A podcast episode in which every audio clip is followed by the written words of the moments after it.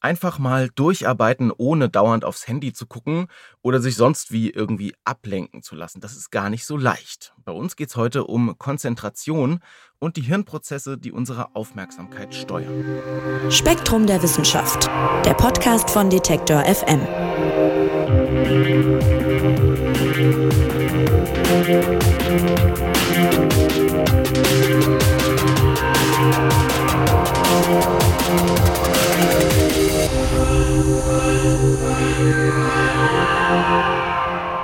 Egal ob im Großraumbüro, in der Uni oder auch zu Hause am Schreibtisch, vielen Menschen fällt es ja schwer, sich zu konzentrieren.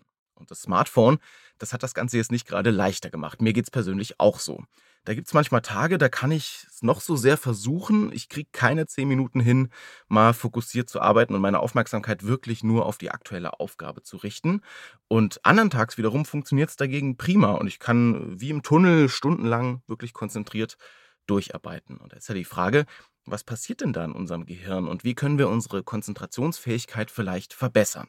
Darum geht es in der neuen Ausgabe von Gehirn und Geist, dem Magazin für Psychologie und Hirnforschung von Spektrum der Wissenschaft. Und Anna von Hopfgarten wird uns das heute erklären. Sie ist promovierte Biologin und leitet das Ressort Hirnforschung bei Gehirn und Geist. Hallo Anna.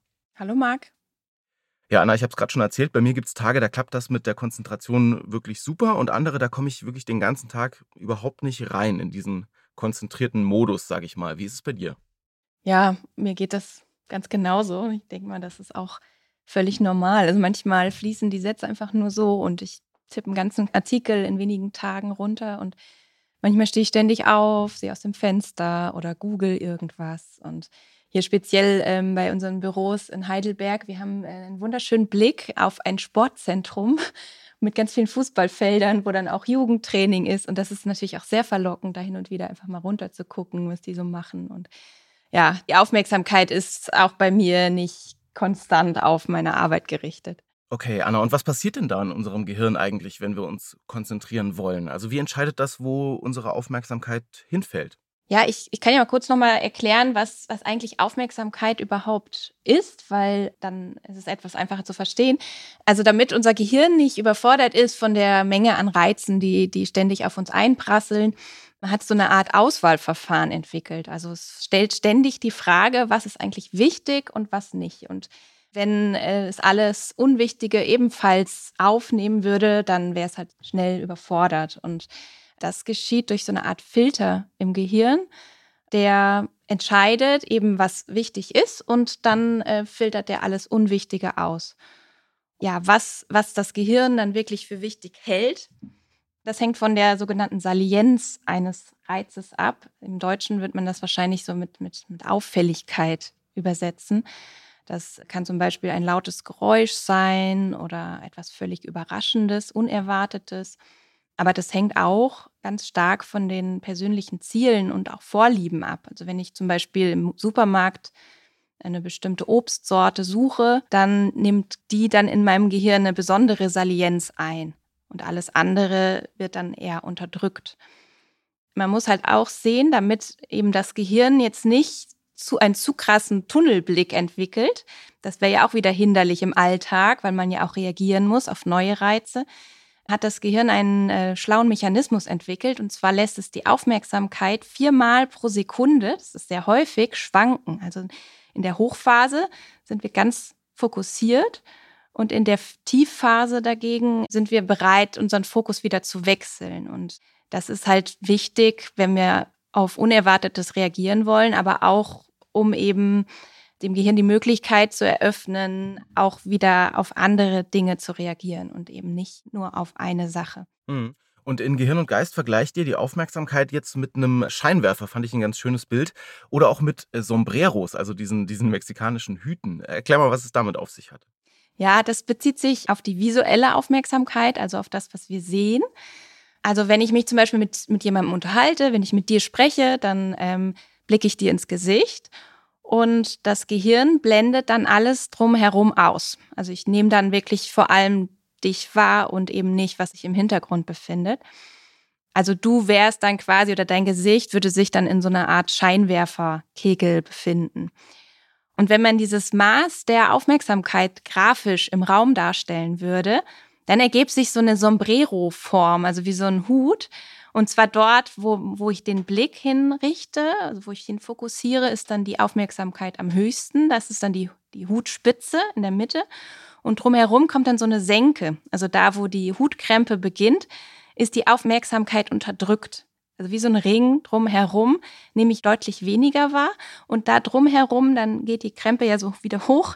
Da ist die Aufmerksamkeit sogar wieder etwas stärker. Also es ist quasi so ein, wie so ein Ring um den Fokus herum, der stark unterdrückt wird. Das hat man ähm, an, mit so Nervenzellableitungen festgestellt. Okay, also wir hören, wir können uns nicht auf alles konzentrieren, ist ja auch irgendwie logisch.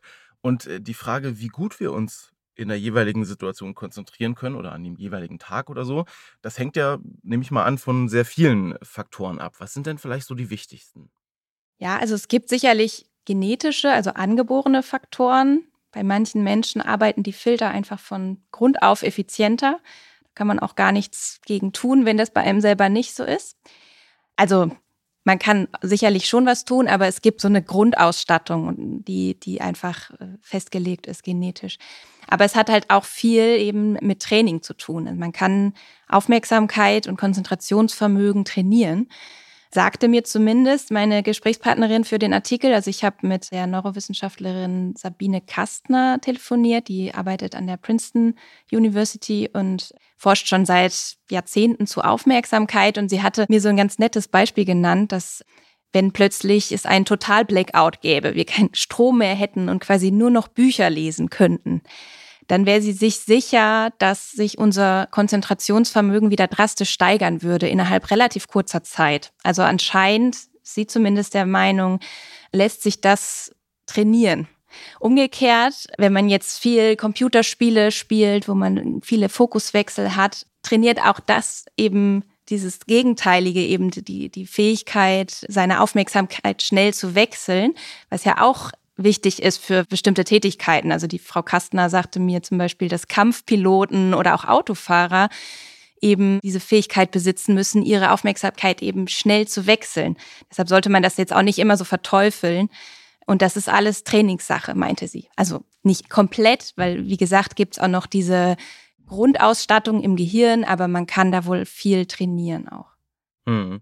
Ich versuche mir gerade auch eine Situation vorzustellen, in der ich mich perfekt konzentrieren kann. Und dann gibt es immer so das Klischeebild von, ich bin möglichst, äh, sag ich mal, reizarm in der Umgebung. Ja, ich sitze irgendwie in einem Raum, der ist still, ich habe keine Ablenkung von Personen, ich sehe nichts anderes und dann kann ich mich konzentrieren. Aber ich äh, stelle fest, bei mir ist es tatsächlich manchmal sogar eher umgekehrt. Also ich kann manchmal zum Beispiel total gut in einem lauten Bahnabteil oder so arbeiten oder auch in einem Großraumbüro, wo viel ich sag mal so Grundrauschen um mich rum ist. Ist das was, wo du gesagt hast, das hat möglicherweise dann auch angeborene Gründe irgendwie? Also können das vielleicht einfach manche Leute dann das eine besser und manche das andere oder wovon hängt das ab? Also ich, dieses Phänomen gibt es tatsächlich, glaube ich, dass manche sich besser konzentrieren können, wenn es still ist, andere besser, wenn ein bisschen Hintergrundrauschen da ist. Was jetzt die genaue Ursache bei dir jetzt ist, ist natürlich schwer rauszufinden, weil man jetzt natürlich nicht sagen kann, das und das Gehen ist jetzt bei dir aktiver als bei anderen und deshalb ähm, kannst du dich besser mit Hintergrundgeräuschen konzentrieren. Ähm, also das hängt sicherlich auch viel von Erfahrung und Lernen und so weiter ab, also wie du es schon immer gemacht hast.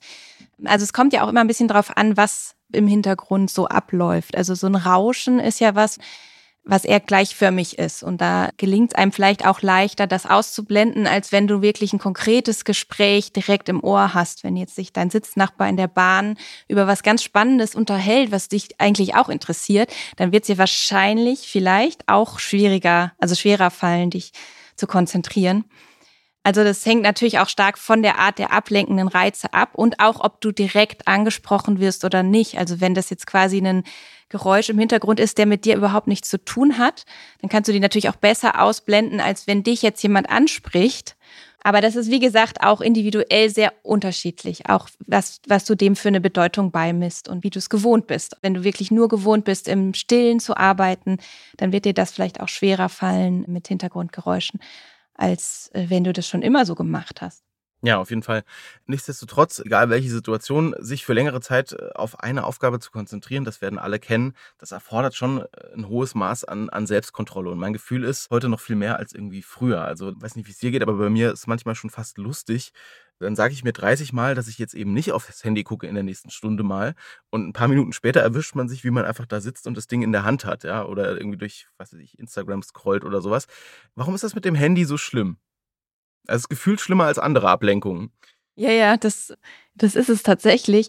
Also, was die Forschung jetzt dazu sagt, ist, ist tatsächlich, dass das Handy oder, oder soziale Medien so verlockend sind, weil unsere Aufmerksamkeit eine Vorliebe besitzt für alles, was irgendwie mit Gefühlen zusammenhängt, aber auch was Lohn oder Anerkennung verspricht. Und da gibt es eine ganz nette Studie zu, da haben die Versuchspersonen im Hirnscanner ähm, soziale Medien nutzen lassen und haben dann die Hirnaktivität dabei gemessen und haben festgestellt, dass jedes Mal, wenn so ein Like, ein Like-Daumen unter dem äh, Post erschien, das Belohnungssystem im Gehirn aktiv wurde. Also das sind Hirnareale, die auch beim Sex aktiv werden oder wenn man Drogen einnimmt.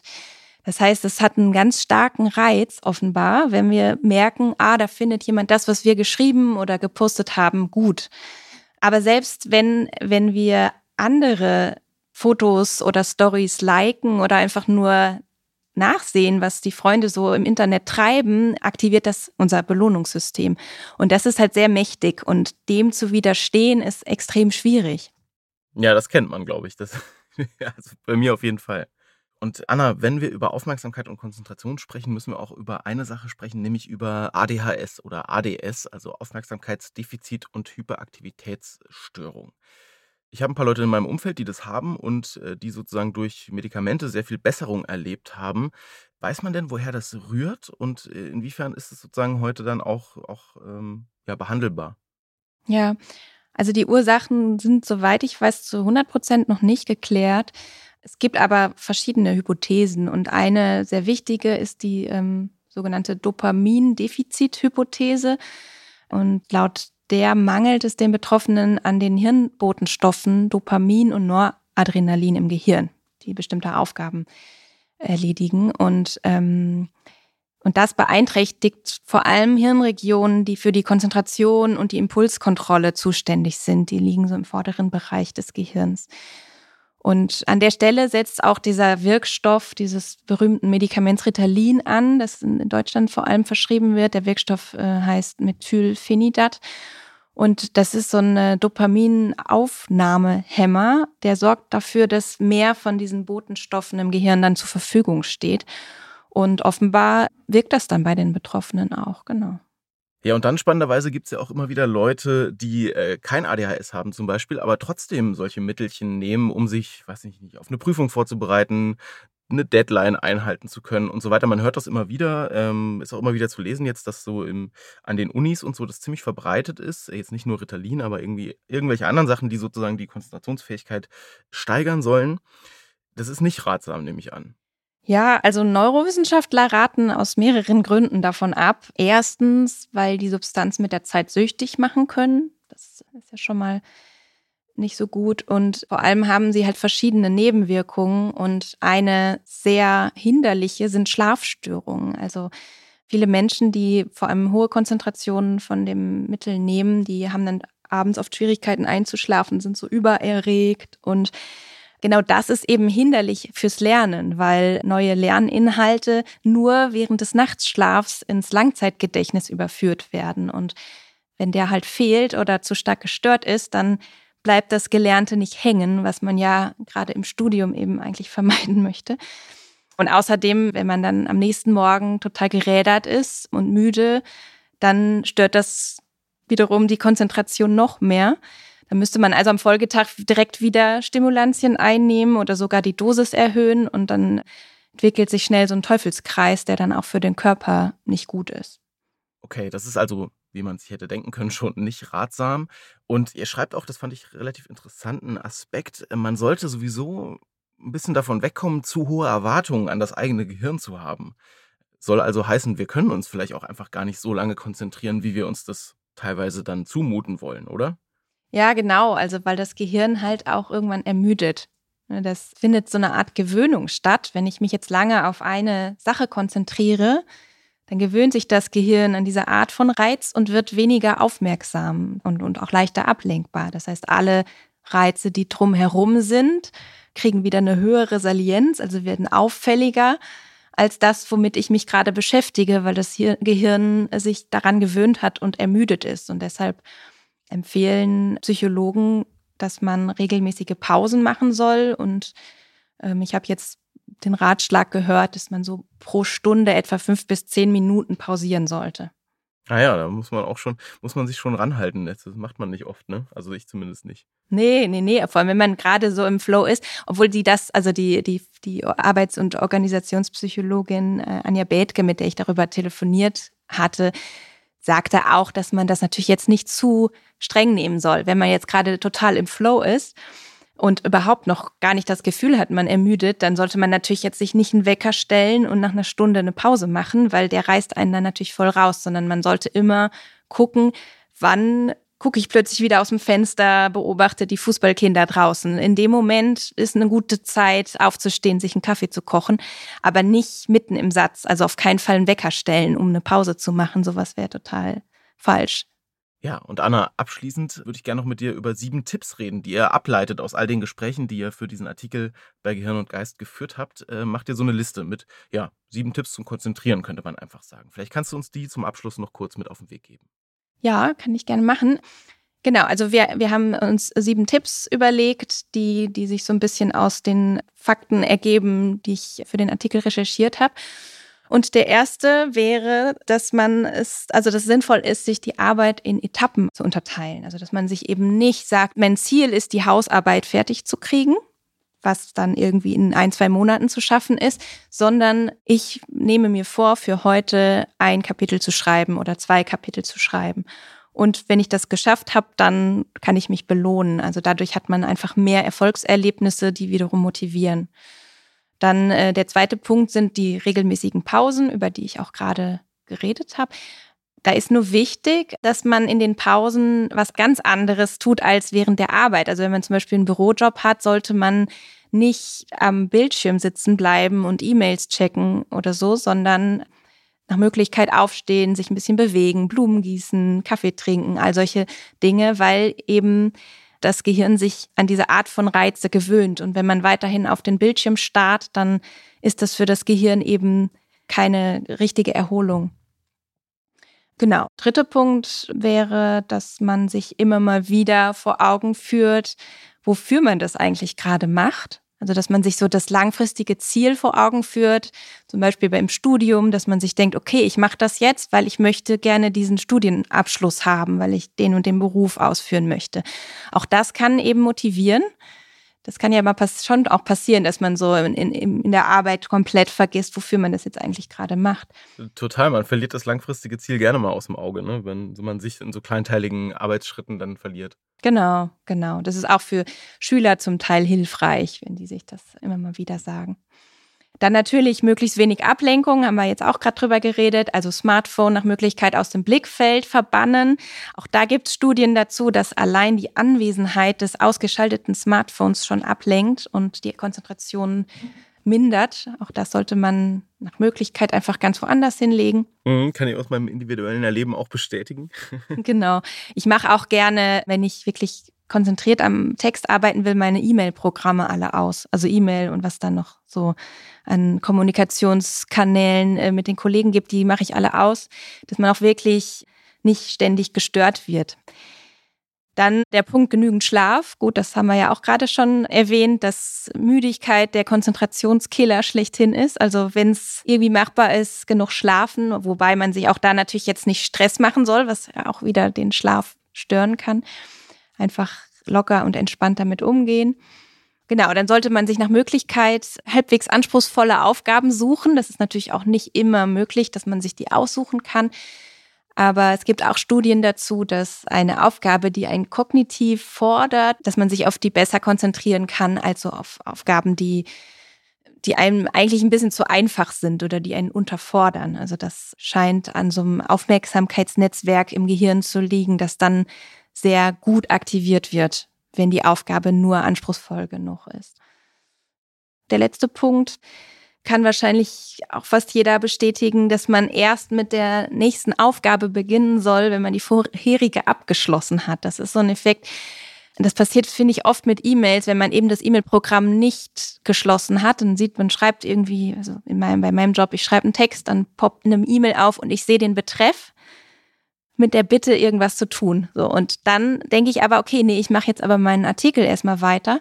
Dann habe ich aber diese Aufgabe von der, die, diesen Betreff der E-Mail im Hinterkopf und der stört mich massiv beim Schreiben. Und deshalb ist es ratsam, eben das E-Mail-Programm zu schließen und erst die eigentliche Aufgabe fertig zu machen, bevor man sich wieder neue, mit neuen beschäftigt. Das nennt man auch ähm, Zeigarnik-Effekt. Der besagt, dass man sich Unerledigtes besser merkt als Erledigtes. Also das drängt sich so in den Vordergrund. Und dann ist sozusagen die unbeantwortete Mail, drückt dann immer von der Seite so, piekst einen so an, nach dem Motto. Genau, die kommt dann immer wieder hervor, weil man will die ja auch nicht vergessen. Das ist dann vielleicht eine Aufgabe, die wichtig ist und die will man nicht vergessen und dann behält man die die ganze Zeit im Arbeitsgedächtnis und dann stört die eben die eigentliche Aufgabe. Deshalb sollte man das nach Möglichkeit vermeiden, dass, dass man die überhaupt liest. Also deshalb E-Mail-Programm schließen und erst das eine abschließen, bevor man mit dem nächsten anfängt. Alles klar, Anna, das waren sieben, oder? Das waren jetzt sieben, genau. Sehr gut. Also, das sind ein paar Tipps fürs nächste Mal, wenn ihr euch konzentrieren müsst. Und wer noch mehr zu dem Thema erfahren möchte, die neue Ausgabe von Gehirn und Geist, dem Magazin für Psychologie und Hirnforschung von Spektrum der Wissenschaft, gibt es jetzt im Zeitschriftenhandel und online auf spektrum.de zu kaufen. Und liebe Anna, dir sage ich vielen, vielen Dank fürs konzentrierte Erklären. Ich danke auch. Und euch allen auch vielen Dank, nämlich fürs Zuhören. Seid doch gern auch kommende Woche wieder dabei. Am Freitag gibt es eine neue Folge von unserem Spektrum-Podcast von Detektor FM. Und wenn ihr mögt, dann lasst uns doch bis dahin ein Abo oder eine Bewertung in eurem Podcast-Player da. Auch da würde ich mich sehr freuen. Mein Name ist Marc Zimmer und ich sage Tschüss und macht's gut. Spektrum der Wissenschaft, der Podcast von Detektor FM.